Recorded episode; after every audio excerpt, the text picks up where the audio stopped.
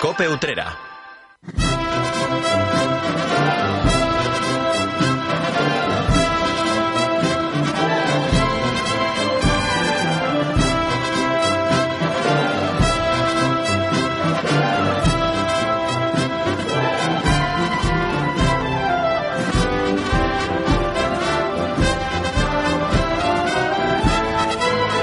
Todavía resuenan los ecos de la solemnidad de María Auxiliadora que ayer vivimos con gran intensidad en Utrera. En paralelo, los rocieros siguen recorriendo los caminos que les separan de la Blanca Paloma. Y en el horizonte se atisba ya también el junio eucarístico. De todos estos asuntos y de otras cuestiones vamos a hablar a lo largo de la próxima hora de radio. Como cada semana, como cada jueves, en COPI Utrera se enciende la linterna cofrade. Y como hago habitualmente, te invito a que te quedes con nosotros si nos acompañes. Te saluda Salvador Criado. Muy buenas tardes.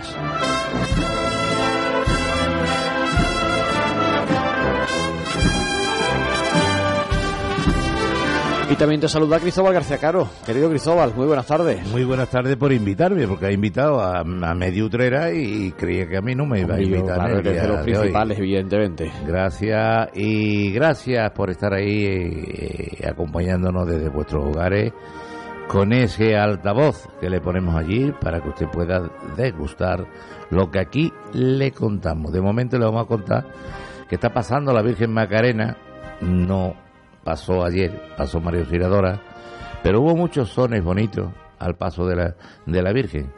En este momento, y como corchón de este programa, pues pasa la Virgen Macarena de Pedro Gámez La Serna, en la que vamos a escuchar durante ustedes, durante todo este programa.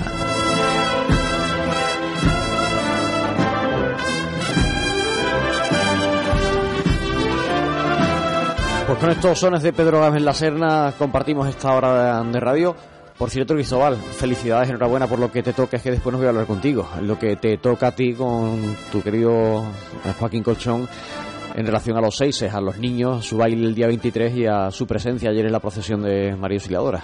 Todavía esta, esta mañana he estado recogiendo trajes, zapatos y demás porque hay que mandarlo a la, A la ¿no? tintorería a limpiar y colgarlo para para otro menester porque no tiene por qué ser día el- en el mes de mayo para la, la fiesta, la novena de María Auxiliadora. Ha habido algunos años, bonitos años, que hemos recibido pues a San Juan Bosco y también a los restos de Domingo Sabio. Y en ambos actos estuvieron esos seis en el, uno en el mes de septiembre, otro en octubre, quiero recordar. Ahora estoy hablando de memoria. Sí, Don Bosco fue a comienzos de octubre, por ejemplo. Y también eh, cuando se inauguró y se bendijo la estatua de María Auxiliadora, también los niños fueron allí a acompañar. Iban con la banda que salió del colegio hasta la curva, como conocemos todos, de, de la exportadora. de la exportadora. Pues el martes que viene, hará ocho años ya de aquello, que se dice pronto, de aquella inauguración. Pues eh, dentro de un ratito hablaremos de lo que ayer se vivía en las calles de Utrera, hablaremos también del Rocío, hablaremos de proyectos importantes que se están poniendo encima de la mesa en lo que al ámbito cofrade se refiere y de otras muchas cuestiones. Ahora lo que vamos a hacer, como siempre, es actualizar la información y contarles cómo viene Utrera desde el punto de vista cofrade. Cope Utrera.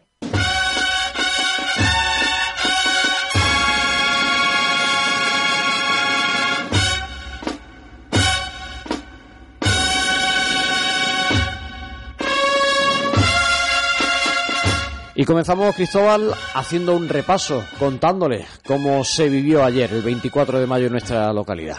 Todos nuestros oyentes saben que la meteorología inestable pues viene protagonizando las últimas jornadas en nuestra ciudad, en Utrera. Las deseadas lluvias se han hecho por fin presentes en la ciudad, marcando el día a día desde hace una semana.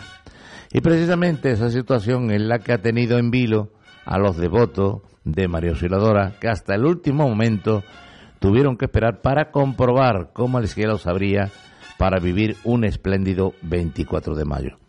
Ni el, ni el sol quiso faltar a la cita tradicional con la Virgen de los Salesianos, que una primavera más presidió una multitudinaria procesión. Las calles de Utrera se llenaron de personas para acompañar a un largo cortejo integrado por angelitos, los niños que acaban de recibir su primera comunión, los seises, miembros del Consejo de Hermandades, el alcalde y los distintos grupos de la familia salesiana, entre otros.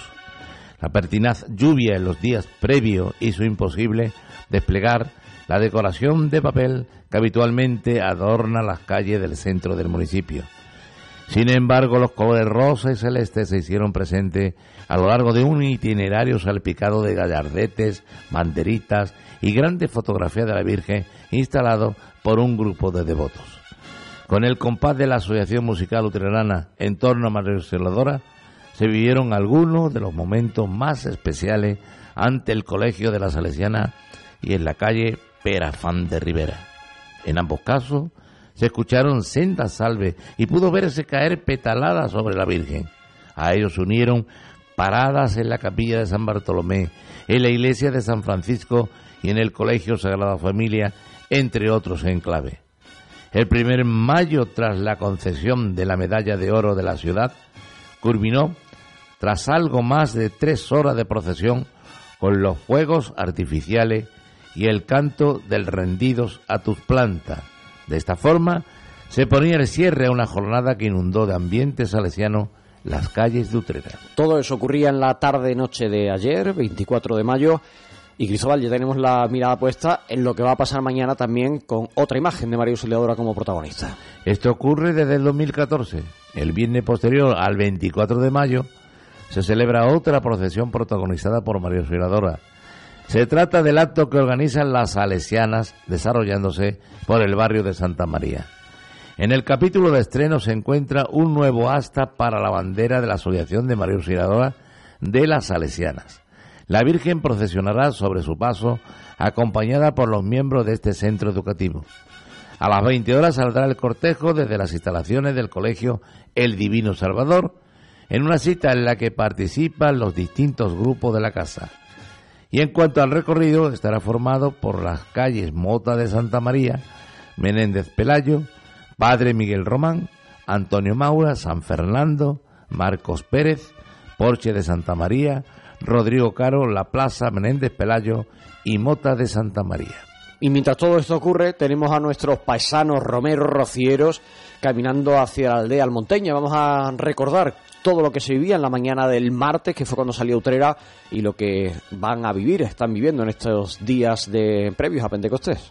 Efectivamente, en una mañana plomiza, los cuatro centenares de romeros que este año integran la comitiva mariana se despedían de su ciudad como cada primavera tras celebrar la tradicional misa de Romero en la parroquia de San José. Eso ocurría el pasado martes, cuando dejaban ya atrás nuestra localidad. Previamente, sonada con flores de color amarillo, la carreta, tirada por dos grandes bueyes, recorría el itinerario habitual por el casco urbano. A lo largo de ese trayecto hubo paradas en el ayuntamiento, en la iglesia de San Francisco y en la capilla de Fátima. El sonido de la rumba y sevillana se mezcló con el compás de la flauta y el tamboril y eso animó un ambiente algo más desangelado de público de lo acostumbrado, quizás por el día tan feo que había amanecido desde el punto de vista meteorológico.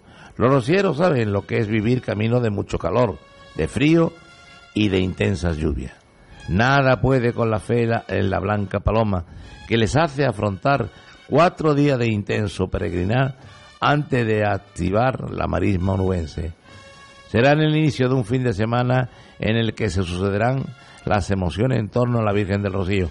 Y todo ello antes de que la hermandad vuelva a pisar el asfalto y los adoquines de las calles de Utrera en la tarde-noche del 1 de junio. Cambiando radicalmente de asunto, les hablamos de un proyecto urbanístico, pero que está vinculado con el ámbito religioso de alguna forma, porque tiene como protagonista la Hermandad Sacramental de Santa María. Efectivamente, el cementerio municipal de Utrera ha sido objeto de varias actuaciones en los últimos años, con la intención de contar con más espacio que permita disponer de un mayor número de nichos y osarios. La última de esas intervenciones va a llegar en próxima fecha, gracias a un acuerdo del ayuntamiento con la Hermandad Sacramental de Santa María, que no es el primero, ya es el segundo que hace con esta asociación religiosa. Dicha corporación dispone de un patio en el Camposanto donde reposan los restos de sus hermanos. Ahora, gracias al citado convenio, se podrán construir en torno a 175 nuevos nichos en un espacio vacío de este recinto. El concejal de urbanismo Manuel Romero ha explicado a Coputrera que será posible a través de un proceso de expropiación de mutuo acuerdo que permitirá al consistorio disponer de 191 metros cuadrados. A cambio de la cesión de esos terrenos, el ayuntamiento le entrega 76.000 euros, lo que representa el valor del suelo y las expectativas que pierde la hermandad al no poder disponer de él. El Pleno Municipal ha aprobado definitivamente dicha operación, al tiempo que la propia entidad sacramental ya ha cedido la posesión de la parcela. Y cambiando de asunto, y que le dé tiempo a mi compañero a tomar un poquito de, de agüita, refrescar esa garganta, cambiando eh, completamente de asunto, volvemos a la actividad habitual de lo que al ámbito puramente religioso se refiere, a iniciativas, actividades, a encuentros, a citas religiosas que se desarrollan en nuestra localidad. Y en este caso, pues va a tener a lo que a la hermandad, a las hermandades de los gitanos de la diócesis se refiere, porque Cristóbal en Utrera se va a celebrar un encuentro diocesano de pastoral gitana. El 4 de junio tendrá lugar esta jornada que reunirá a los miembros de distintas hermandades de los gitanos de la provincia. El día comenzará a las 10 y cuarto de la mañana con el traslado de la imagen del Beato Severino desde la iglesia de San Francisco a la parroquia de Santiago, que es la sede canónica de la Hermandad de los Gitanos de Utrera. Ya en este templo a las 11 comenzará una misa flamenca presidida por el nuevo obispo auxiliar Ramón Valdivia Jiménez. El cierre de la mañana será en el Monasterio de Consolación, donde en torno a la una y media de la tarde tendrá lugar una convivencia entre todas las personas que deseen participar. Y vamos a cerrar este repaso por la actualidad del mundo cofrade de las hermandades Saliendo ligeramente de Utrera, vamos a irnos hasta la vecina localidad de Los Molares. Ya saben que hay mucha relación entre molareños y utreranos, y son muchos los utreranos que todos los años, en el mes de julio, pues visitan esa vecina localidad para contemplar la procesión de su patrona, de Santa Marta. Pues bien, a Santa Marta como protagonista tenemos Cristóbal en esta noticia que les vamos a contar que le ha llegado de forma muy positiva desde el arzobispado. Ha sido un sueño para los molareños este hecho que se ha hecho realidad, varga aquí la redundancia, y es que el arzobispado ha aprobado la creación de la Hermandad Sacramental de Santa Marta, patrona de los molares. El arzobispo José Ángel Say ha firmado el decreto de elección de la nueva hermandad. La recién erigida Hermandad del Santísimo Sacramento y Santa Marta de los Molares es heredera de otra corporación extinta desde hace más de un siglo que existió en torno a la patrona y titular de la parroquia. Con más de 500 hermanos, la corporación procesiona la tarde de cada 29 de julio. Cope Utrera. Estación de servicios Petro ya en Utrera cumple seis años ofreciendo combustibles con aditivos de última generación con biocidas para prevenir la proliferación de bacterias.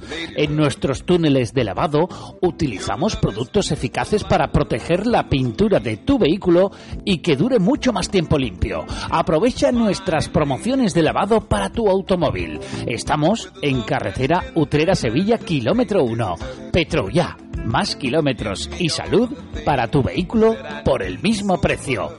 Déjate llevar y disfruta de los mejores sabores en Casa Valentín. Especialidad en cordero lechal, mariscos de nuestras costas, deliciosos arroces y una amplia variedad en tapas. En Casa Valentín hemos adaptado nuestra cocina para todo tipo de alérgenos. Deguste nuestro menú de lunes a viernes. Presupuesto para todo tipo de celebraciones.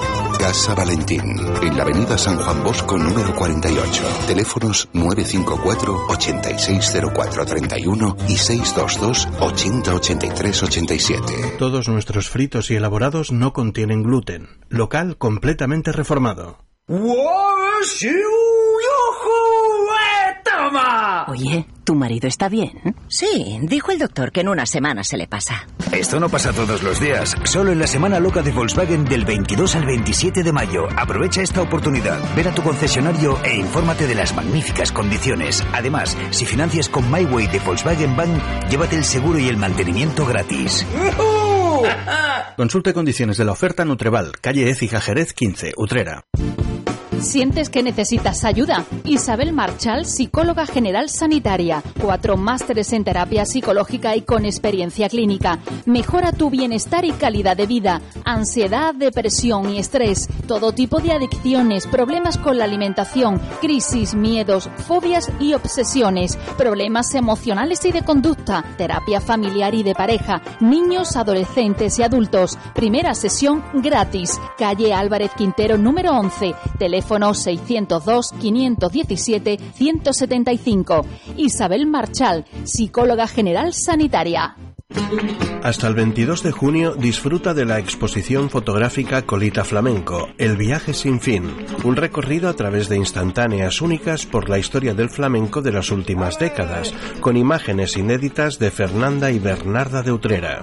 Visita la exposición en el Centro Cultural Casa Surga de martes a domingo, de 11 de la mañana a 2 del mediodía y de 6 de la tarde a 9 de la noche. Centenario del nacimiento de Fernanda de Utrera, Ayuntamiento de Utrera. ¿Tu vehículo necesita un arreglo de chapa y pintura? Entonces tienes que traerlo a Taller Chapa y Pintura Alejo Trabajamos con todas las aseguradoras y disponemos de vehículos de cortesía. Realización propia de pinturas, reparación de volantes, pintado de interior en cuero, pulido de carrocería, de faros, arreglos de cerraduras o cambios de luna. Búscanos en el Polígono El Torno, en la calle Ronda de los Torneros número 10 o llámanos al 602 826 926. Si quieres poner guapo tu vehículo, ven a Taller Chapa y Pintura Alejo. Cope Utrera.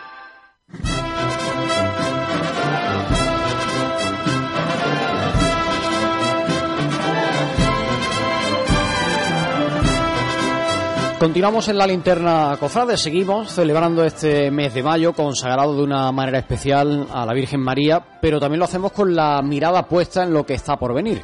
Por ejemplo, el periodo dedicado al Santísimo Sacramento, lo que en Utrera llamamos el junio eucarístico, que como es habitual viene preludiado por la exaltación que organiza el Consejo de Hermandades.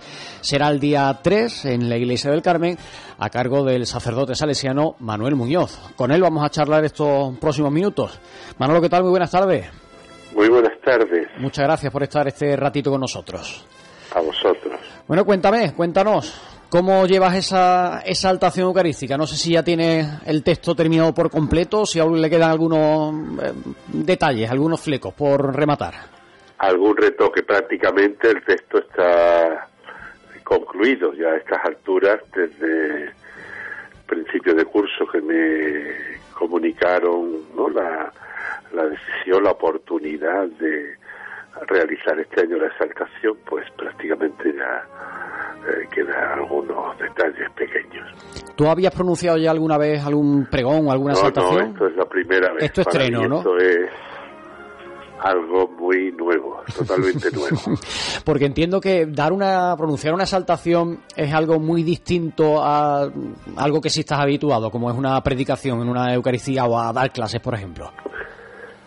Claro, tiene otros matices. En el fondo, yo creo que es, pues, mm, dar un testimonio de fe, fundamentalmente, sobre lo que es la Eucaristía como sacramento eh, central, nuclear en la vida de la Iglesia, en la vida del cristiano, en la vida de las comunidades. Y eso, pues, ni es una, digamos, una exposición de tipo magistral, ¿no? anuncio presentando, digamos, la teología del sacramento o la historia de la de lo que ha supuesto la Eucaristía en la vida de la Iglesia en distintos momentos, sino que es, bueno, es una yo lo, he entendido y así he tratado de, de enfocarlo en la exaltación, pues poner de manifiesto pues que es ahí donde nos jugamos, digamos, la calidad de nuestra fe, de la fe del cristiano. Habitualmente, Manolo, se comenta que mm, la exaltación eucarística es el pregón, aunque no es un pregón en este caso, es el pregón más complicado de los que se plantean por parte del, Consejo de Hermandades por el tipo de materia del que se trata. Yo no sé si tú estás de acuerdo en, en esta reflexión o si tú como sacerdote lo ves de otra forma.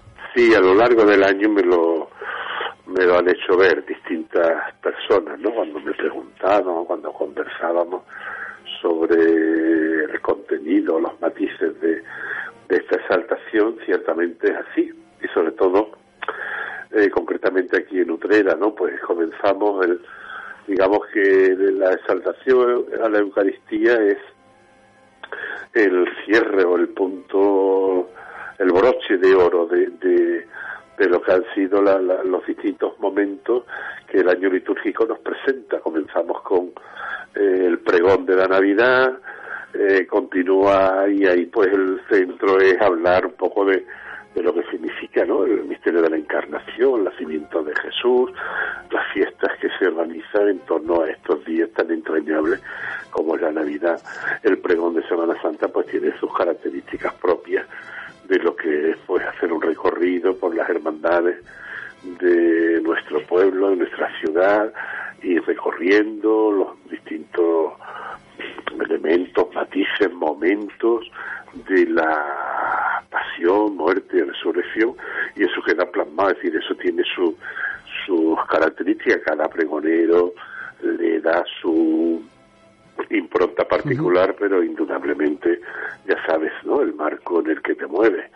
El pregón de las glorias de, la, de María, pues lo mismo, es un repaso, un recorrido por las distintas advocaciones marianas de nuestro pueblo. Pero es que la Eucaristía es la Eucaristía, entonces, pues digamos, los acentos que quieres poner o que quieres eh, presentar, pues dan un poco en la línea de lo que es una vivencia y una y un cimentar la fe del cristiano precisamente en el sacramento como decimos en la propia Eucaristía, el sacramento de nuestra fe. Y eso pues realmente no es, digamos, tan fácil de presentar como los pero bueno, para, para ti como... Para ti como sacerdote, por aquello de los conocimientos que tienes de esa experiencia vital de una manera quizá más profunda que cualquier seglar, yo no sé si te resulta más sencillo o al contrario, por tener esa profundidad, después trasladarlo para que el común de los mortales entendamos el mensaje, es quizás a lo mejor más, lo más complicado de esto, ¿no? Ciertamente, pero eh, yo creo que lo más fácil, ¿no? Para un sacerdote, digamos, es tirar de lo que es la teología del sacramento y hacer una una ponencia, una clase magistral y de eso he huido totalmente. Es decir, lo que pretendo es poco mm, que supone para mi persona, para como sacerdote y como salesiano, el, lo que es el sacramento de la Eucaristía, cómo es celebrar la Eucaristía, que es la adoración, también otro elemento importante, y una prolongación de lo que es la misma celebración, y lo que es sobre todo el testimonio de vida, ¿no? Es, imita lo que conmemoras, nos dicen el, el día de la ordenación, el obispo, ¿no? Imita lo que conmemora, es decir, que tu vida eh, se parezca a lo, a lo que celebras diariamente.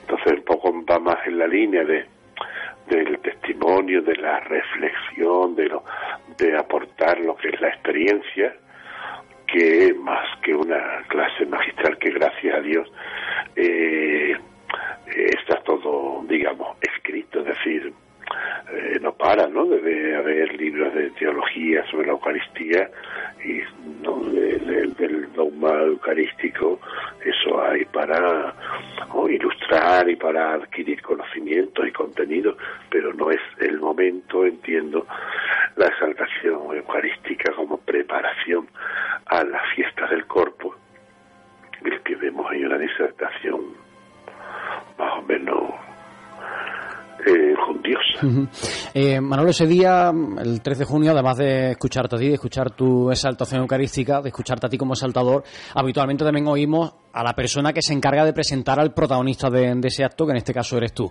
¿Quién te va a presentar y por qué? Ajá, pues mira, mm, me va a presentar Fernando Pozo, que es el hermano mayor de nuestra hermandad de los estudiantes de aquí de la casa y el por qué, pues la razón es muy sencilla, por supuesto por la relación o por la amistad que, que nos une desde que llegué aquí a Utrera, pero sobre todo porque esta propuesta o esta invitación surge del Consejo de Hermandades, pues. muy fácil, vamos, muy fácil, pensé en el, en el primer momento, digo, pues, la persona que, digamos, es cuando se plantea mi nombre, mi persona para ser de exaltador, digo, pues bueno, pues esta persona estaba allí cuando dijeron que fuera yo el exaltador, digo, ah, pues. ¿Qué mejor que alguien que forma parte de la familia salesiana y que además está en el consejo, ¿no? Formando parte del consejo de hermandades, ¿no? Sí, sí. ¿Y él se lo esperaba o...? Pues no. Cuando se lo dije no se lo pero ya le argumenté y le movida también. También es verdad, son las razones poco que te acabo de, exponer, ¿no? Decir, bueno, pues una persona vinculada a la casa, una persona con la cual pues también eh, tengo una relación de amistad y de, de, de, trabajar juntos en estos años, él como hermano mayor y yo como director espiritual de la hermandad, pues la propuesta pues le encantó también y aceptó con gusto. Pues escucharemos a los dos el día 3 de junio, como decía al comienzo, como preludio, como antesala a ese junio eucarístico que de forma intensa vivimos también en nuestra ciudad. Manolo, ya casi por, por terminar. Estábamos hablando antes de qué tipo de, texto es el que se plantea en una exaltación de este tipo, distinta a, una, un texto de, bueno, de, una, de un contenido muy, más profundo, más eh, teórico, de una forma distinta de, de, exaltar la Eucaristía en una convocatoria de este tipo. Es, como digo, el que nos abre el junio eucarístico y si lo comparamos con el resto de, actividades, de actos religiosos que vivimos a lo largo del año, ya sean, por ejemplo, las de penitencia, los actos de, gloria, mm, cuesta trabajo que los cristianos, las personas, el público en general, nos acerquemos a, Jesús sacramentado, nos acerquemos a la procesión del Corpus, a las procesiones eucarísticas distintas que, se celebran en Utrera. Mm, por aquello de que lo que hablábamos antes de que es tan complicado o, porque nos falta preparación como cristianos o a qué crees que se debe o por la falta de folclore entre comillas que pueda tener más aparejado otro tipo de actos yo creo que hay de todo un poco en nuestro en nuestro pueblo. Hay pueblos muy eucarísticos donde muy eucarísticos en el sentido de que ellos pueblos y ciudades en Andalucía no donde digamos, el corpus, la Eucaristía, eh, digamos, el eje central en torno al cual pues gira la vida de fe, la vida de la Iglesia, ¿no? Eh, es verdad que nosotros somos más de ver, de tocar, de, de palpar, entonces la imagen, pues, ¿no? Nos atrae lo que eso significa en estos días. La Eucaristía, hombre, uno vive la, la procesión del Corpus, el día del Corpus, puede vivirlo digamos también como una prolongación de, del Jueves Santo, pero es verdad que el Jueves Santo ponemos la atención eh, la mayoría de la población, gran parte de la población, en la calle y resulta que es lo que es la, celebración de los oficios, la adoración, el sagrario, la visita a los monumentos, eh, pues eso queda un poco solapado, queda también para el álbum fotográfico que hacemos en los móviles, decir, mira, qué monumento, de tal, de tal sitio, de tal otro, qué bonito, nos quedamos en la parte estética y no realmente en la parte eh, que compromete, resulta que es que eh, quien me compromete de verdad es Jesús vivo resucitado en la Eucaristía, entonces son imágenes que me ayudan en mi devoción y tal, pero quien me transforma, el que es verdaderamente de Jesús está realmente vivo y presente es la Eucaristía. Ciertamente que eso requiere de una catequesis, de una formación, de un, trabajo de tiempo y sobre todo de, experimentar, de experiencia. Pues, ahí vamos, hay que seguir caminando y anunciando el misterio de nuestra fe que es la Eucaristía. Pues esperemos que mm, esas palabras que escucharemos el día 3 de, tu boca nos ayuden precisamente a, acercarnos a, este misterio de la Eucaristía y bueno, a, centrarnos en lo en el momento quizá o de los momentos más importantes de, nuestro año, de nuestro curso Cofrade, que muchas veces pasa un poco desapercibido y que, bueno, poniendo el foco sobre esta celebración, pues como digo, gracias a este año tus palabras, también podamos acercarnos un poquito más a, la Eucaristía. Querido Querido Manuel Muñoz, muchas gracias. Te agradezco que, hayas hecho un hueco para charlar con nosotros, para adelantarnos un poquito lo que está por venir y te deseo lo mejor para el día 3 de junio y para esa exaltación eucarística. Pues nada, gracias a vosotros por acordaros de mí. Cope Utrera. ¿Quieres apostar de verdad por la vida sana y por un deporte que te conquistará? Apuesta por la bicicleta, apuesta por los mejores, apuesta por Team Bike Utrera. En nuestra tienda puedes encontrar bicis de paseo, de montaña, eléctricas, para los peques o de carretera. Solo trabajamos con primeras marcas y disponemos de precios ajustados para todos los bolsillos, así como los mejores accesorios para el ciclista y un experto taller. Apuesta por la vida sana, apuesta por la bicicleta. Tu bici, tu tienda, Team Bike Utrera, en la corredera. Me empadrono, luego existo. Gracias al Ayuntamiento de Utrera, ahora lo tienes más fácil que nunca para empadronarte. Solo tienes que mandar un mensaje de WhatsApp al teléfono 644 63 08 58 y sigue las instrucciones. Recuerda, si te empadronas, eres visible para tu ciudad. Me empadrono, luego existo. Ayuntamiento de Utrera. Para obtener un buen café hay tres pasos. Uno, buena máquina. En Cafés Mocaibo tenemos la última tecnología y siempre en perfecto estado gracias a nuestro servicio técnico. Dos, un gran producto. En Cafés Mocaibo nos encargamos de seleccionar los mejores granos que junto a nuestro tueste artesanal y diario hacen que llegue a su taza lo más fresco posible. Tres, un buen barista. Servir un buen café es fundamental. Para ello hemos creado nuestra propia escuela de hostelería para formar a los camareros en este arte de servir café. Estamos en el Polígono La Morera, en calle Carreros número 23 Utrera. Teléfono 954 87 3007. Café Mocaibo, el único café orgullosamente utrerano. Conéctate a iVivo, tu compañía de internet móvil y fijo. Disfruta de tu internet sencillo, sin límites de descargas, permanencia ni costes ocultos. ¿Vives en el campo? Tienes internet. Internet en casa desde 14,90 euros al mes.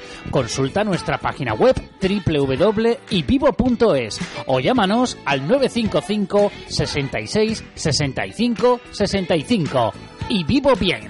¿Conectamos?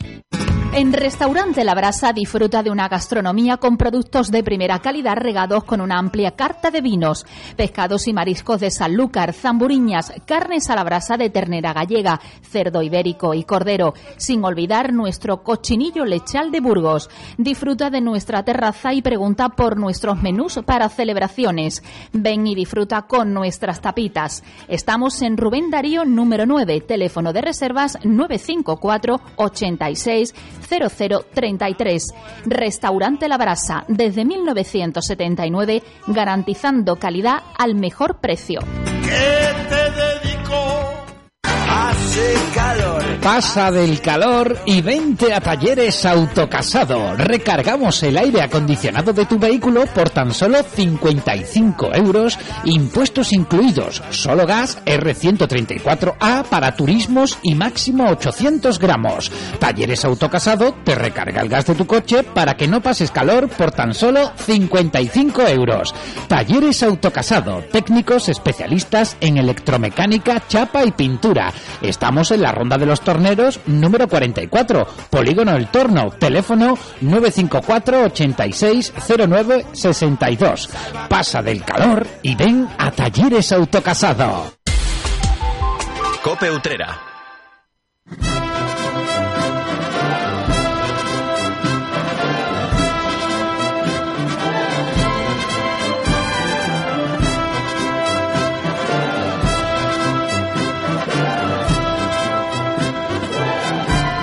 Sones Macareros para esta tarde de mayo en Coputrera. Continúan escuchando la linterna cofrade. Son las 7 y 34 minutos de la tarde y hasta las 8 abrimos una mesa de debate, de análisis, de reflexión para comenzar, para comentar, para analizar todo lo que es actualidad en el mundo de nuestras hermandades. Hay varios asuntos que vamos a poner encima de la mesa y lo vamos a hacer con dos de las voces que ustedes conocen. Raimundo García, muy buenas tardes. Buenas tardes, Salvador. Un placer tenerte por aquí con nosotros una vez más. Placer. Para mí sí que es placer. mucho, mucho. Pues encantado. encantado. Igualmente. José Ángel Fernández, buenas tardes. Hola, buenas tardes. Igualmente también un placer volver a reencontrarme contigo en estos micrófonos. Y saludo a la audiencia. Bueno, pues vamos a comenzar, si os parece, por lo más reciente, lo que es más de actualidad, la jornada de ayer, la solemnidad de María Auxiliadora, festivo local este año además en nuestra ciudad, y como es tradicional, María Auxiliadora, la Virgen de los Salesianos, volvió a protagonizar su tradicional procesión por las calles del centro de nuestra, de nuestra localidad.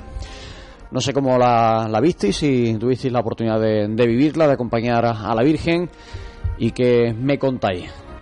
Bueno, yo, como siempre, no la he visto completa la procesión, pero lo que he visto mm, me parece que, bueno, que, que, incluso incluso puede que, que, haya habido aumento de, fieles mira que parecía imposible no porque ya era en fin lo que lo que lo que lleva detrás la María y la verdad es que es impresionante. Yo siempre lo digo, ¿no? Es, una devoción nutrera. Yo no sé en otro sitio que esté María si la, una devoción podrá llegar a lo, que a lo de aquí, ¿no? Pero aquí es una devoción estable, grande, sentida y que está arraigada en el pueblo y yo creo que, que eso es para siempre, ¿no? porque yo hay cosas que más que menos, las que si la Semana Santa está más de moda, menos de moda, que si esta devoción está más o menos, pero María Soledora ha cogido un, una, en fin. Ha cogido, no, siempre ha sido así. Sí, no, pero, pero, no, no, siempre ha sido así, pero, no, que va, que va. Eh, vamos a ver, Pepe, yo yo he, yo he participado en la, en la proyección de María Soledad de que tenía, bueno, igual que tú has participado, era chiquillo, y no es lo mismo que ahora. ¿También salisteis vosotros de Angelito? No, no, Angelito no, pero yo por ejemplo salí de niño de primera comunión, entonces hace Como casi todo el mundo en este Claro, hemos salido todo, y yo me acuerdo de movidas, con Don Manuel Bravo movidas, claro, esto te estoy hablando de hace cuarenta y tantos de hace la tira de años, pero movidas gordas porque había incluso quien creía que se quería cargar la, la, la tradición de la procesión, porque acuérdate que la que la puso a las 7 de la mañana, una cosa con la, la gente con los niños con pancartas, claro, la gente, aquello, aquello fueron momentos de mucha dificultad mm. para esa devoción y sobre todo para lo, que es el, el, hecho de, de, estar en la calle, ¿no? Y, la procesión. Pero, en fin, pero, pero luego, digo, posteriormente ha llegado a unos niveles que ahora sí está, por supuesto, mm, establecido y muy difícil que eso mm. pueda cambiar, porque ahí esa devoción existe. Hombre, indistintamente de lo que tú has dicho, porque bueno, que sí puede tener altibajo, pero es que lo de lo de la lo que caracteriza a María Osciladora y es distinto a cualquier otra devoción es que es de un arraigo familiar tan grande porque, verás, las hermandades también tienen su arraigo familiar, pero esto es que por narices son miles de alumnos que pasan anualmente por ese colegio y participan en las Eucaristías, yo no sé si siguen haciéndolas a los 24 como en mi época, pero y, y quieras que no, eso va calando, es una gota calaera que es todos los meses, todos los 24, la, la, la capillita de, de la Virgen, eh, la novena, eh, la estampita que te dan, la, el, el, el, ambiente salesiano, que todo el mundo, los tres que estamos aquí, estamos, vamos, no, vamos a hablar de qué es el ambiente salesiano, y eso quiera que no, acá, ha calado en los 150, casi en los 150 años que, lleva ya el colegio funcionando, y que de alguna forma eso se ha metido de generación en generación. Yo creo que es que es una, una, quizás la devoción más generacional que hay, porque en toda la familia tienen un niño en el colegio, y ese niño lleva la estampa de la Virgen, lleva la capillita de la Virgen, ya que no ocurre como en las hermandades que mañana, por desgracia, la gente se pelea de las hermandades y se van y ya no aparecen más ni los nietos, pero el niño está en el colegio. Y el niño va allí con la capillita y va con la estampita y va con una rifa y va con un con una y, un pin. y no hay ese, ese, ese tema que tú dices de las hermandades que hay mucha gente que se pica y que tiene que unos con otros no enseguida hay desencuentros aquí no lo hay no, en no hay desencuentros no, hay esos desencuentros, esas cosas, gracias a Dios. Son miles, miles de alumnos todos los años que pasan por ahí y que transmiten esa devoción en su casa. A lo mejor en su casa no son muy, muy practicantes, no son muy, pero María Auxiliadora sí la llevan dentro. En el momento en el que alguien pasa por ese colegio, la familia al final se impregna de una manera Claro, u otra. ¿no? claro, claro. Yo siempre digo que, si se me permite la expresión, los salesianos hacen muy buen marketing, entre comillas. hacen Llevan muchos años haciendo muy bien ese trabajo de, de fomentar la devoción. Ten en cuenta que a Don la Bosco es el patrón de los periodistas. Yo San llevo, Francisco de Sales. yo, yo llevo a gala, Pero, pero, ah, no, del cine, del cine. yo llevo a gala de que en mi familia, mi abuelo, mis tíos, eh, porque mi padre vi- vino de fuera, luego yo, mis hermanos y yo, luego mis hijos, y ahora a mi nieto cuando le toque, ya pueden ser cinco generaciones de salesianos. ¿eh? Además, mi abuelo implicado, ¿no? Implicadísimo. Entonces, por eso digo que, que ya es que está, mm, por ejemplo, en mi familia, eso es de cinco generaciones, ¿qué quieres que te diga? Eh, Total, absoluto. Sí, además lo que estuvimos, lo que hemos comentado antes de entrar en el estudio, que da igual que sea fiesta, como que no. Sí, bueno, da ya, igual, da sí. igual. Un día, si es laborable, también Mm. se pone esa vereda tal cual ayer. Que ayer también me encontré con un amigo y me dijo, es que parece que va a salir o se va a recoger tú. hay, hay ca- casi, la casi el mismo público. Y bueno, es que la verdad que, eh, que, que Sara también estuvo en la función, ¿no? Que al salir de la función es que ya no se podía salir prácticamente de la capilla del Carmen hacia afuera. Mm. Estaba ya aquello bien, bien, bien repleto de público. Es muy bonito. Es un día, es un día para mi gusto, de los más bonitos Mm. que, que tiene Utrera. Y es muy Eh, utrerano. Muy bonito. Es un día Y- muy y- y- utrerano. Exacto, y muy utrerano. Muy utrerano. Además, yo creo que mm, la medida exacta de recorrido de la gente, o, o- hubo años que hacían recorrido un pelín más largo y, y ya como que se queda desangelado algunas veces, lo que siempre hemos hablado de, bueno, pues yo creo que es la medida exacta. Que tampoco Sí, porque además tiene un cortejo muy largo que suele ir habitualmente gran parte, sobre todo hasta mm, la plaza, hasta San Francisco más o menos, Sí. y ya el último tramo se queda más para la familia salesiana, por decirlo de alguna forma. En más tarde, al día siguiente suele ser laborable y los más pequeñitos pues tienen que, que acostarse, pero como tú dices, han cogido la, la medida, La- la medida a las 11 de la noche estaba la Virgen recogiéndose De nuevo la basílica. Y este año festivo, eh, festivo local, vosotros decís, no hace falta, da igual que sea festivo o no lo sea, que al No, final... ojo, ojo, yo quiero que sea festivo No, siempre.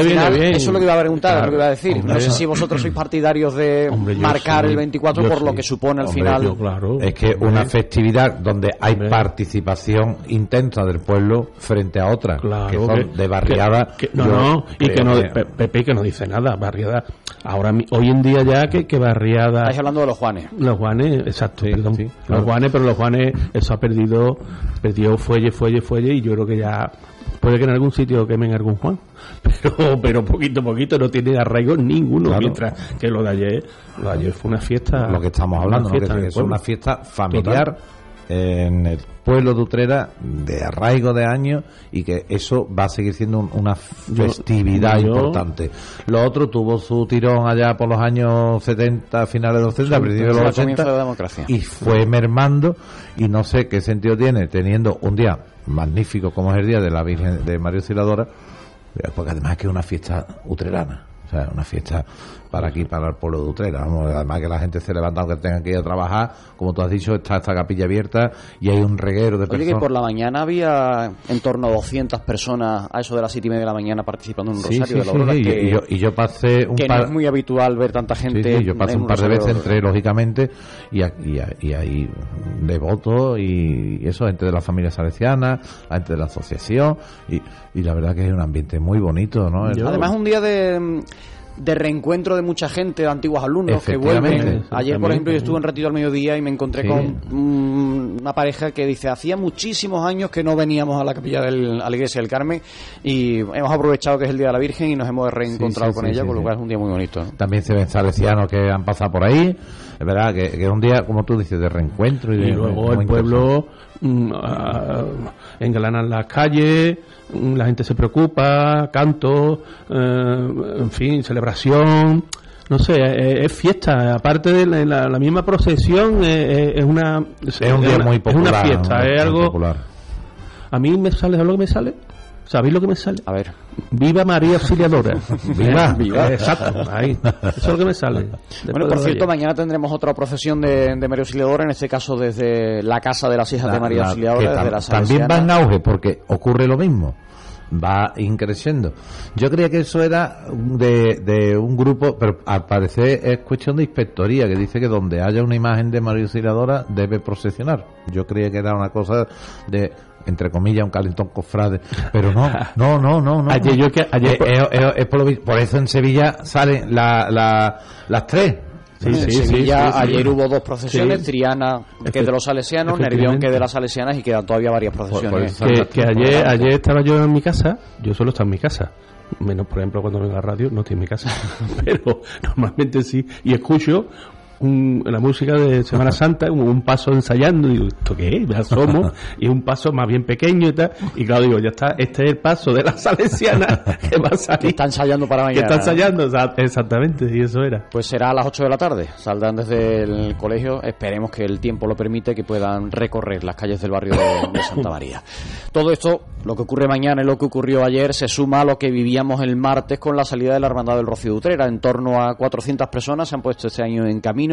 Están, bueno, pues a esta hora más o menos deben andar entre el Vado del Quema y Villa Enrique de la Condesa, Sin no sé qué punto. El Vado- Bueno, hay algo, Sí, un hay agua, poquito, hay un poquito, ha llovido Sí, y hay, ha hay algo, hay un, hay un ligero charco, un ligero Un charco, pero un bueno, algo, algo hay para aquello de ay. los bautizos rocieros. Este año quizás algo menos de público en en las calles que lo habitual. También el día estaba muy feo, se levantó un día muy, muy desapacible. Yo no sé si vosotros sois rocieros o no lo sois. Yo, mira, te voy a decir una cosa, he estado en la ermita muchas veces y nunca he estado en la festividad de Rocío. Voy a cruzar los dedos y creo que este año voy a ir. A eso, por un lado. Mm, verá, eh, ocurre en el Rocío lo mismo que ocurre cuando entra en el santuario de consolación.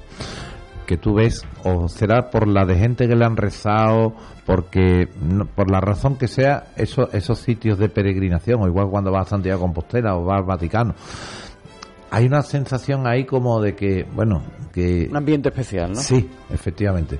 Entonces, yo iré este año. Con respecto a lo que tú estás preguntando, yo casi todos los años, que coinciden siempre los martes, suelo ir a, suelo acercarme a la plaza, pero este año he tenido que ir a, en fin, a- por cuestiones personales no, no he podido asistir. Sí he participado, porque como tengo frente a, mi centro de trabajo la, la Casa Hermandad, pues he visto cómo Enrique, por ejemplo, preparativos. ha preparado la, la, la carreta del sin pecado que es maravillosa y hasta ahí te puedo contar, no sé más. Sí, es cierto que como tuve que desplazarme, sufrí como todo el mundo, que eso hay que pedir, hay, que pedirle a la gente paciencia con los coches, porque no solamente era la dutrera, sino la que acampó. Bueno, esa noche durmió aquí Osuna. Ahí está. Hemos tenido Creo- también. creo que es una se- Málaga, ¿no? Málaga. Sesteando hemos tenido Málaga también Ah, el fin de Málaga semana. vuelto- que antiguamente Sí. no me acuerdo de, de ver Málaga que, que Claro, paraba Málaga- allí en Málaga, dor-. Málaga dormía en, en el Real de Consolación Exacto. cuando aquello se urbanizó, se pusieron los jardines, Ya ya dejó, a pero la feria. está en la feria, efectivamente. En la feria. Ajá, ajá, eso no sabía yo que, que estaba en la Y feria. tenemos algo, otras hermandades que pasan, creo Entonces, que me hubo, parece que en el de tráfico otra. en Utrera desde por la mañana muy tempranito, desde las ocho y pico, las nueve que yo tuve que coger coche hasta que volví de Sevilla, pues la verdad que había ambiente. Pero bueno, eso es que hay, Bueno, hay, hay que un día ser- el Rocío, otro día una Claro, carrera y claro. pasado mañana será Claro, otra son cosa. Al final convivimos en bueno. ciudades y es lo que... Estuvo muy bien. Vamos. Está muy bien, eso. Yo me acuerdo de cuando paraba en aquella época, al principio, Málaga, que además Málaga creo que apad- apadrinó a la hermandad de Utrera, precisamente. Porque No, era- Utrera de su madrina es Los Palacios. En los palacios. Bueno, pues algo, algo hubo, no sé, no sé, ah, no fue ah, apadrinamiento, pero algo hubo, lo acompañé alguna vez, algo ha habido porque me acuerdo yo que, que algo había, pero tampoco entiendo mucho de eso. Yo es que en mi época yo iba por el Rocío porque mis padres iban mucho con Don Miguel y íbamos por el Rocío. Yo luego tu- tuve dos compañeras de, de facultad que eran almonteñas, entonces me invitaban y yo estuve unos cuantos años hasta que luego tenemos tenido toda la vida casa en Masagón y muchas veces hemos ido allí a, Claro, a ha ver a la Virgen. cerca. Pero, Sí, pero bueno. no ya no es no es el ambiente es, es lo que tú dices, es un ambiente espe- todo aquello ambiente especial, pero, Pero- claro, el- el- el- ahora en Pentecostés cuando Claro, pero da igual, tú vas a la, a, a la ermita y la verdad que te, Sí, sí, sí, te- sí. co- como, como que te traslada a otra Sí. historia, ¿no? Pasa Sí. igual que en Consolación, no sé, habrá personas que dirán que somos medio, No, está- no, estamos pero- aquí pero- con temas esotéricos, No. pero que es verdad. Es, es el- lo que se, se Sí, hay- como tú hay- dices, rezuma, Y hay energía, hay energía. rezuma algo especial, sí, Sí. Pues yo os invito, os animo a que veáis a la Virgen fuera, en las calles de la aldea. Ya, eso, eso no lo, he visto ya eso es más complicado, porque yo tengo la mala costumbre de trabajar. Bueno, yo también. Se duerme menos esa noche. Pero vamos, eh, algún, día, algún día me escaparé. y disfrutas de una bueno una experiencia te voy a decir una cosa ¿eh? me pasa con el Rocío lo mismo que en la, en la madrugada si no voy a la madrugada me quedo en casa para ver la, la, y, en este caso lo ves en la tele salto de la reja la cruz de guía. Hay, hay veces que ya pues si, si sale demasiado pronto demasiado, demasiado sale muy pronto ya por eso te quedas allí y vas viendo el ambiente y dices pues ya la vas a coger porque eso se ve se respira. Con las cámaras cenitales se ve se ve cómo, cómo se van agorpando. Si no pues nada al día siguiente para eso está la repetición. hay imágenes seguro. El jueves que viene a esta hora chispa más o menos estará ¿Estarán entrando depende del calor que haga, de cómo esté el tiempo, de cómo vaya el camino. El jueves que viene. El día 1 estará entrando de vuelta a la hermandad de, Utrera, como siempre lo hará por la fontanilla. Hablan del atardecer, depende de ha habido años que ha llegado más tarde, ha habido años que ha llegado todo sobre las siete y pico, ocho de la tarde. yo voy a estar volviendo, pero Dependerá, no, del rocío. Que también, que también, que también es muy bonito que los romeros cuando vienen, los peregrinos van con las matitas de romero y a todos los conocidos nos van dando, la verdad que es algo... Romero marismeño. Sí, no, no, pero es que verá, eh, es que, eso, de, eso de la sevillana de, de, y me traes de Camino Romero, ¿no? De Romero San Juan, la verdad es muy bonito, ¿no? Sí, me traes de Camino Romero y te llevas colgar mis medallas. Pues le deseamos muy buen camino lo que les queda, que mañana llegarán sobre las 8, 8 y pico, 9, depende de, cómo esté de, congestionada la raya real y a qué hora lleguen a la Jolí. Y dentro de una semanita pues los tendremos de vuelta después de haber saludado a la Blanca Paloma. Os voy a poner una fecha encima de la mesa, 2025, es el año que tenemos en el horizonte los cofrades para vivir un gran acto extraordinario de carácter penitencial con motivo del 350 aniversario del patronazgo del Cristo de Santiago. El Consejo de Hermandades ya está trabajando en la organización de este acto a propuesta de la Hermandad Sacramental del Redentor Cautivo, de la que es titular el patrono. Y bueno, la intención, como digo, es celebrar un gran acto penitencial de carácter extraordinario en la que el Cristo de Santiago jugaría un papel destacado.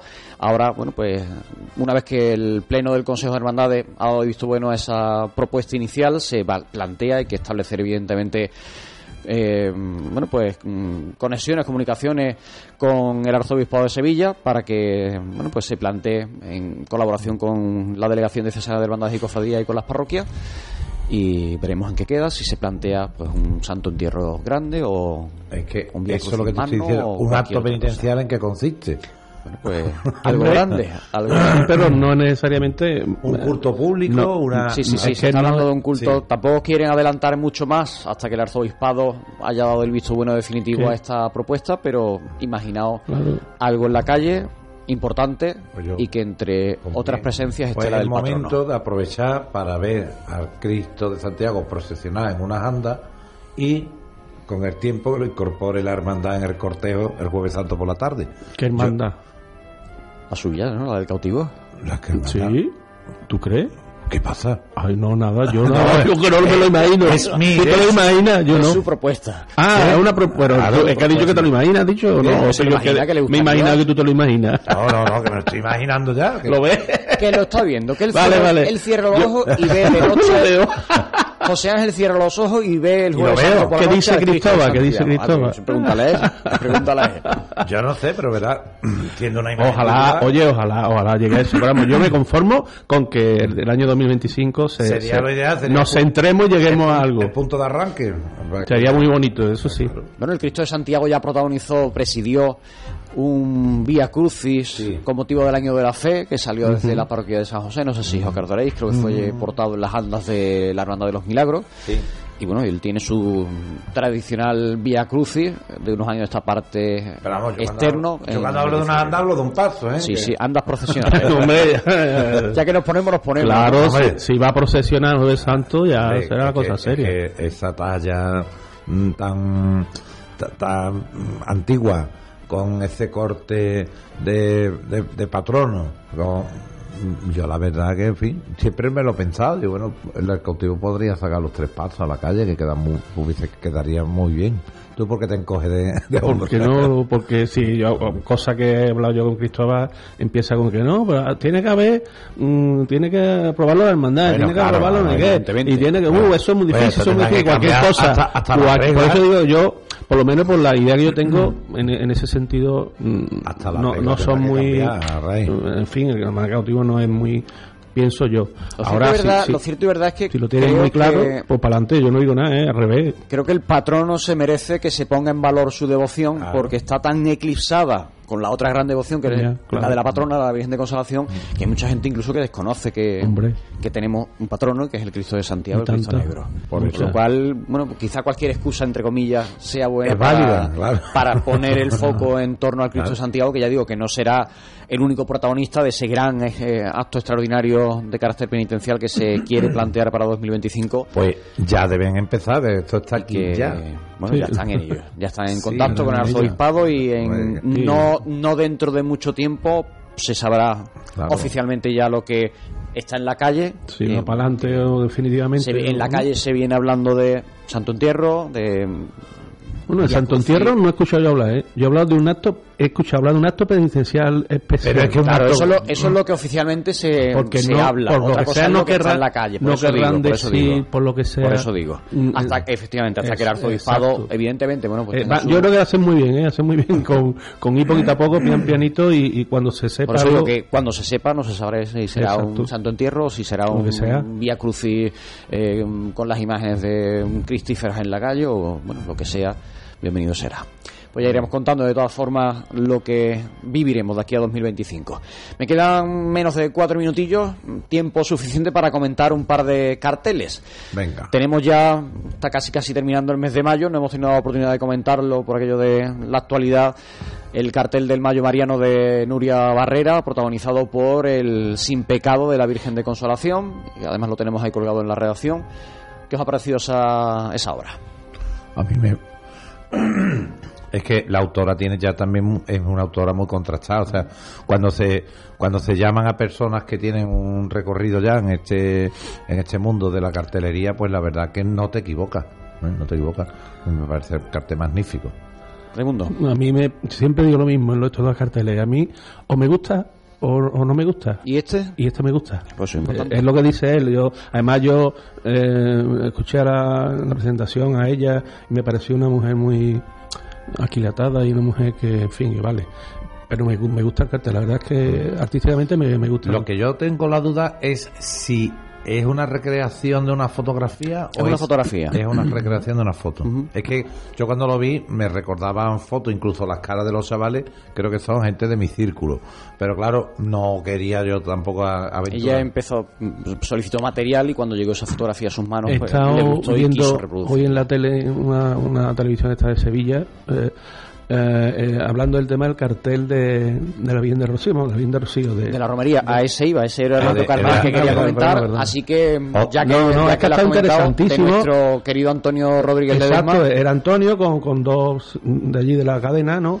Eh, además muy especializado en este tema de Rocío. fue en PTV donde estuvo allí. Y, exacto, eh, en fin lo ponían es más el cartel el cartel hay que verlo en directo a mí Antonio es una obra de arte impresionante. se ha comprometido en hacer una excursión allí además además explicándolo además dice que ha hecho ha hecho una serie de vídeos y va a ser van, van a ser un documental pero documental eh no no como no esto que le llaman en inglés que hacen para, ver cómo se ha hecho esto lo no no un es un no un, un documental eh, detallado, porque vamos, ha hecho, ha hecho verdaderamente una documentación tremenda. La, Hermandad Matriz ha, editado en gran tamaño, en gran dimensión el cartel, con lo cual te permite ver los detalles, exacto, que, son muy buenos. Tiene unos detalles, hay un, una simbolismo de, efectivamente, y hay que verlo en, detalles de estampas, de fotos, a ¿eh? la arena del propio Rocío. Por eso hay que verlo en Siempre la original, evidentemente, la obra original es la que gusta ver. A mí me ha prometido que me va a llevar, a ver, desde aquí te lo estoy diciendo también, porque, porque lo escucha a mí me hace gracia porque él viaje. Es un tío sencillo, un tío que jamás lo he visto yo que se eche la más mínima, ¿eh? quitando hierro. Pero es que volvemos a lo mismo. Cuando, cuando se cogen a profesionales contrastados y con un recorrido, no fallan. O sea, yo me enteré ya hace bastante tiempo por otros contactos, por otros medios, que él iba a hacerlo. Digo, pues no se, no se ha equivocado la hermandad en, en, en, sí, sí, ha sido, ha sido un pelotazo tremendo. ¿eh? Maravilla. ¿no? Pues nos alegramos hablando todo lo bueno que le pasa a nuestros pesanos, nos alegramos todo lo bueno que le pasa a Antonio Rodríguez Ledesma, nos alegramos mucho por él, además le tenemos mucho cariño, nos tiene mucho cariño y, bueno, lo queremos mucho. Nos quedamos sin tiempo. José Ángel Fernández y Raimundo García, muchas gracias a los dos. por estar con nosotros. A vosotros. Y que, que vaya muy bien. Por, tu, por, la Ten cuidado, llévate los votos, no te manches los, zapatos de, arena del rocío. Los tengo, pues los tengo. Pues yo creo que, te harán falta. Habrá que llevarte quizá un, cambio. Los votos con B, ¿eh? los votos con B, no los votos con, los con B. Con B. las dos cosas, las dos cosas que llevarte. A todos ustedes, hasta el jueves de la semana que viene. Nos encontraremos a partir de las 7 de la tarde para seguir hablando de cuestiones cofrades. Muy buenas tardes.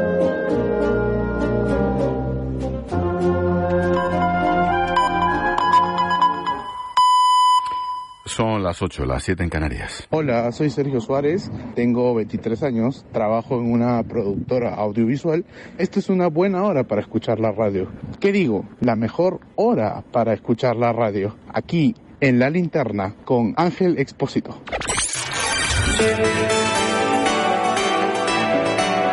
Con Expósito, la última hora en La Linterna. Cope, estar informado. Lo último en Murcia, lo penúltimo en La Gomera, lo de antes en Melilla y en Almería. Bah. En Albudeite, Murcia, 13 detenidos en libertad con cargos, entre ellos la candidata del PSOE en otra trama de manipulación del voto por correo. En La Gomera se investiga una trama del del Cabildo de La Gomera que utilizaba certificados electrónicos de particulares para pedir el voto por correo. ¿Te imaginas la campaña electoral de las elecciones generales?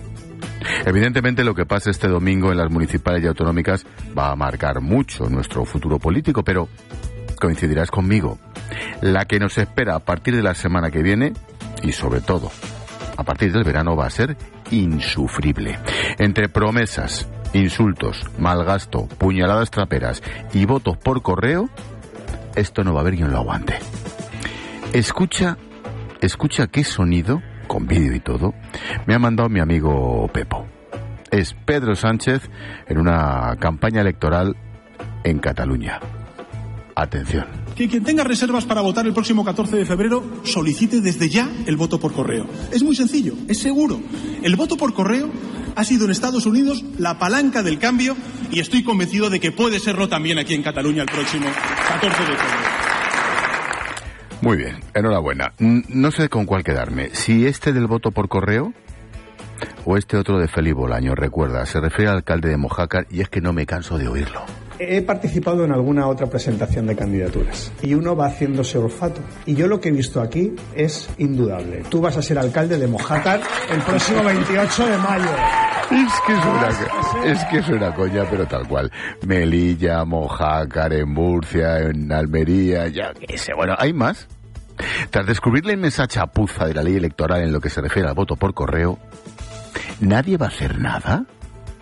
Insisto, ¿Cuántos casos ha habido de compra de votos por correo durante estos años sin que nos hayamos enterado de nada? ¿Cuál es el problema de verdad?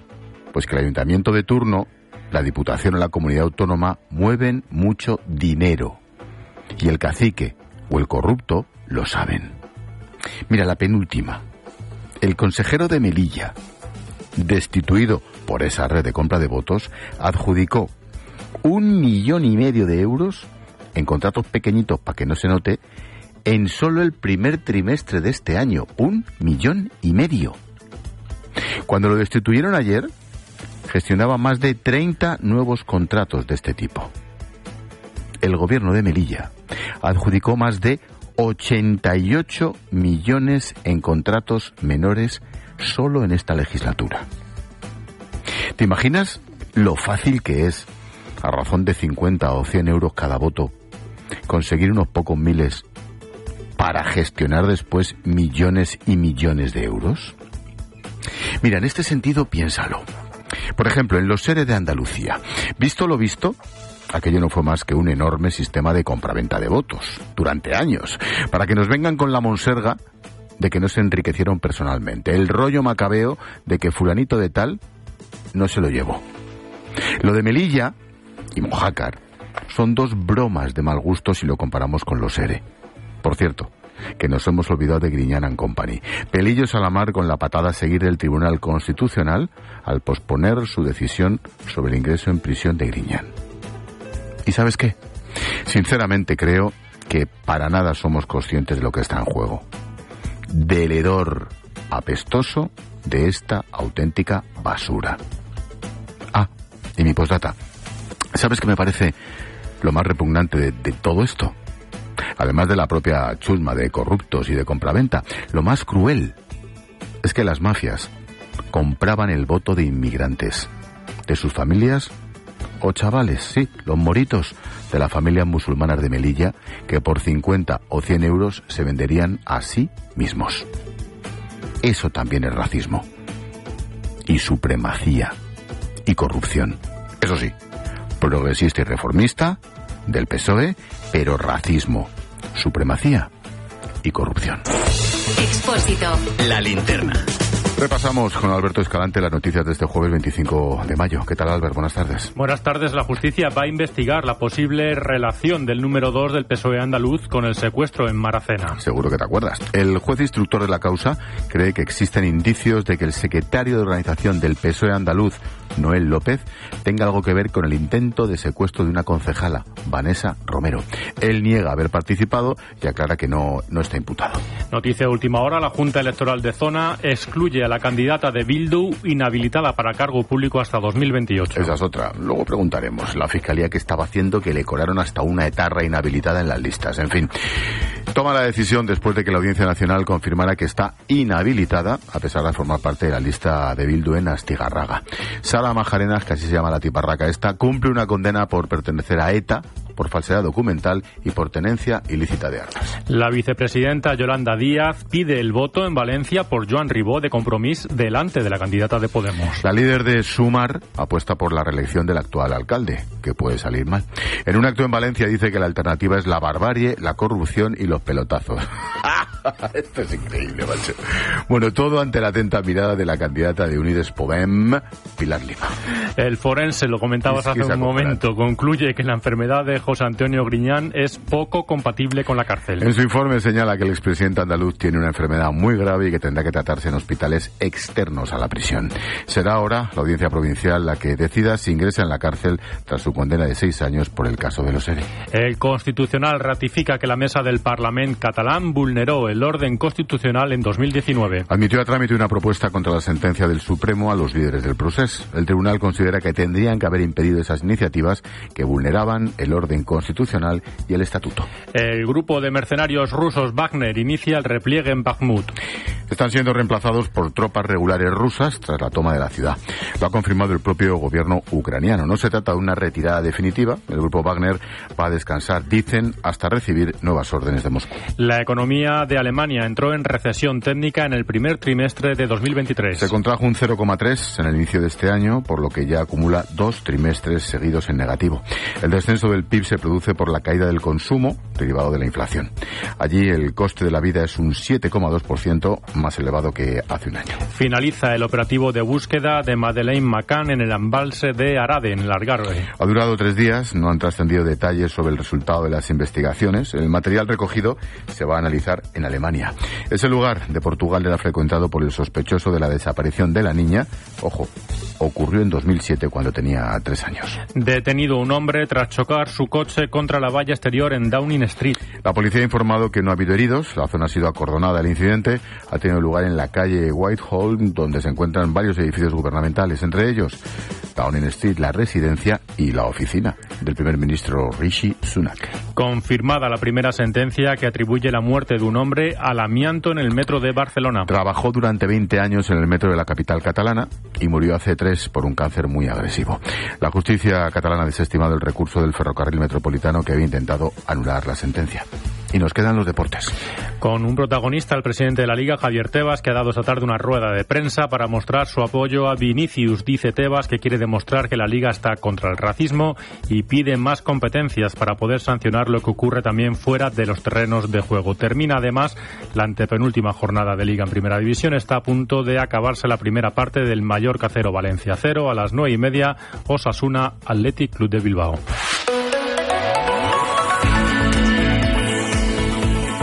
Repsol nos trae la previsión del tiempo con Silvia Martínez. A esta hora la comunidad valenciana permanece en alerta naranja por fuertes precipitaciones. Este viernes seguirán los avisos en Castilla y León, Castilla-La Mancha y Extremadura con nivel amarillo, además de Galicia, que continuará en alerta por eh, fenómenos costeros, y en la comunidad valenciana con nivel naranja. De hecho, allí se esperan fuertes lluvias, incluso granizo con acumulaciones de hasta 40 litros por metro cuadrado en Castellón. Temperaturas sin grandes cambios. Los termómetros marcan mínimas de 14 grados y máximas de 26 grados. Viento fuerte en la costa noroeste de Galicia.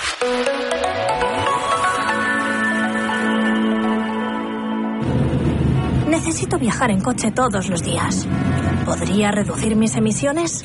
¿Existen alternativas para lograrlo?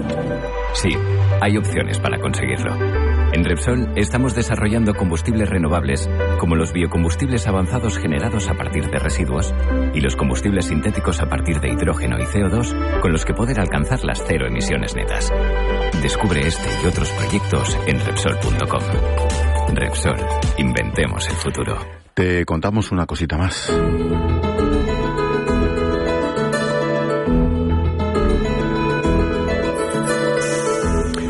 Español separa al año 27 kilos de envases para su reciclaje, pero todavía uno de cada cuatro solo tiene un contenedor de basura.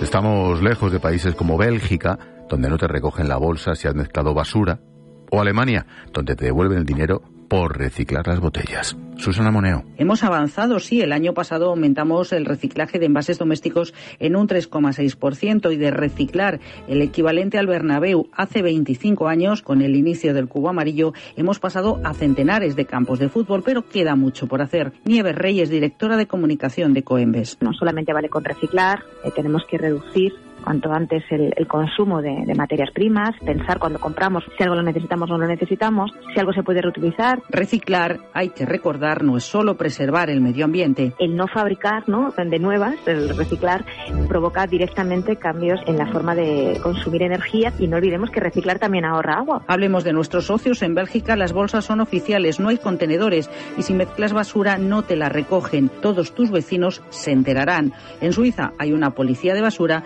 y hasta separan el hilito de las bolsas de infusión. Ponemos el foco en América Latina. Escuchas la linterna. Con Expósito. Cope, estar informado.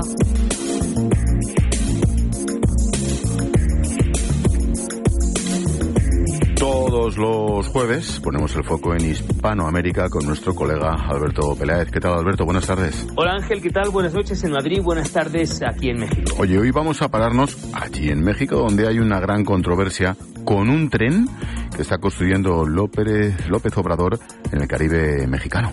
Se trata del llamado Tren Maya. Es un tren que va a recorrer miles de kilómetros por todo el sudeste mexicano y que va a atravesar los estados de Quintana Roo, Tabasco, Campeche y Chiapas. Pero, pero ha habido muchos problemas, eh, Ángel. Andrés Manuel López Obrador aseguró en muchas ocasiones que no iba a tocar ni un solo árbol porque la selva mexicana representa un pulmón fundamental para todo el globo terráqueo. El tren se va a desplazar por la vía actual que ya existe. No se va a talar nada, no se van a abrir no se va nuevos, nada. a, a, este, a Sobre tirar esa vía. un árbol. Se va a reforestar. Bien. Se van a sembrar alrededor de 100.000 hectáreas de árboles frutales y maderables. Y las consecuencias han sido completamente distintas. Talaron miles de árboles y han alterado la flora, pero sobre todo la fauna. Por esta controvertida obra han muerto jaguares, manatíes y otras especies, muchas de ellas en, en, peligro de extinción. Pero además, Ángel, surge un problema muy serio con unas consecuencias terribles. En las prisas, por querer hacer este tren, también han acabado con cenotes, es decir, con esas famosas bolsas de agua vírgenes que son subterráneas y que son espectacularmente bellas, muy conocidas y muy turísticas. Pero es que además hay lugares donde entre el cenote y el suelo hay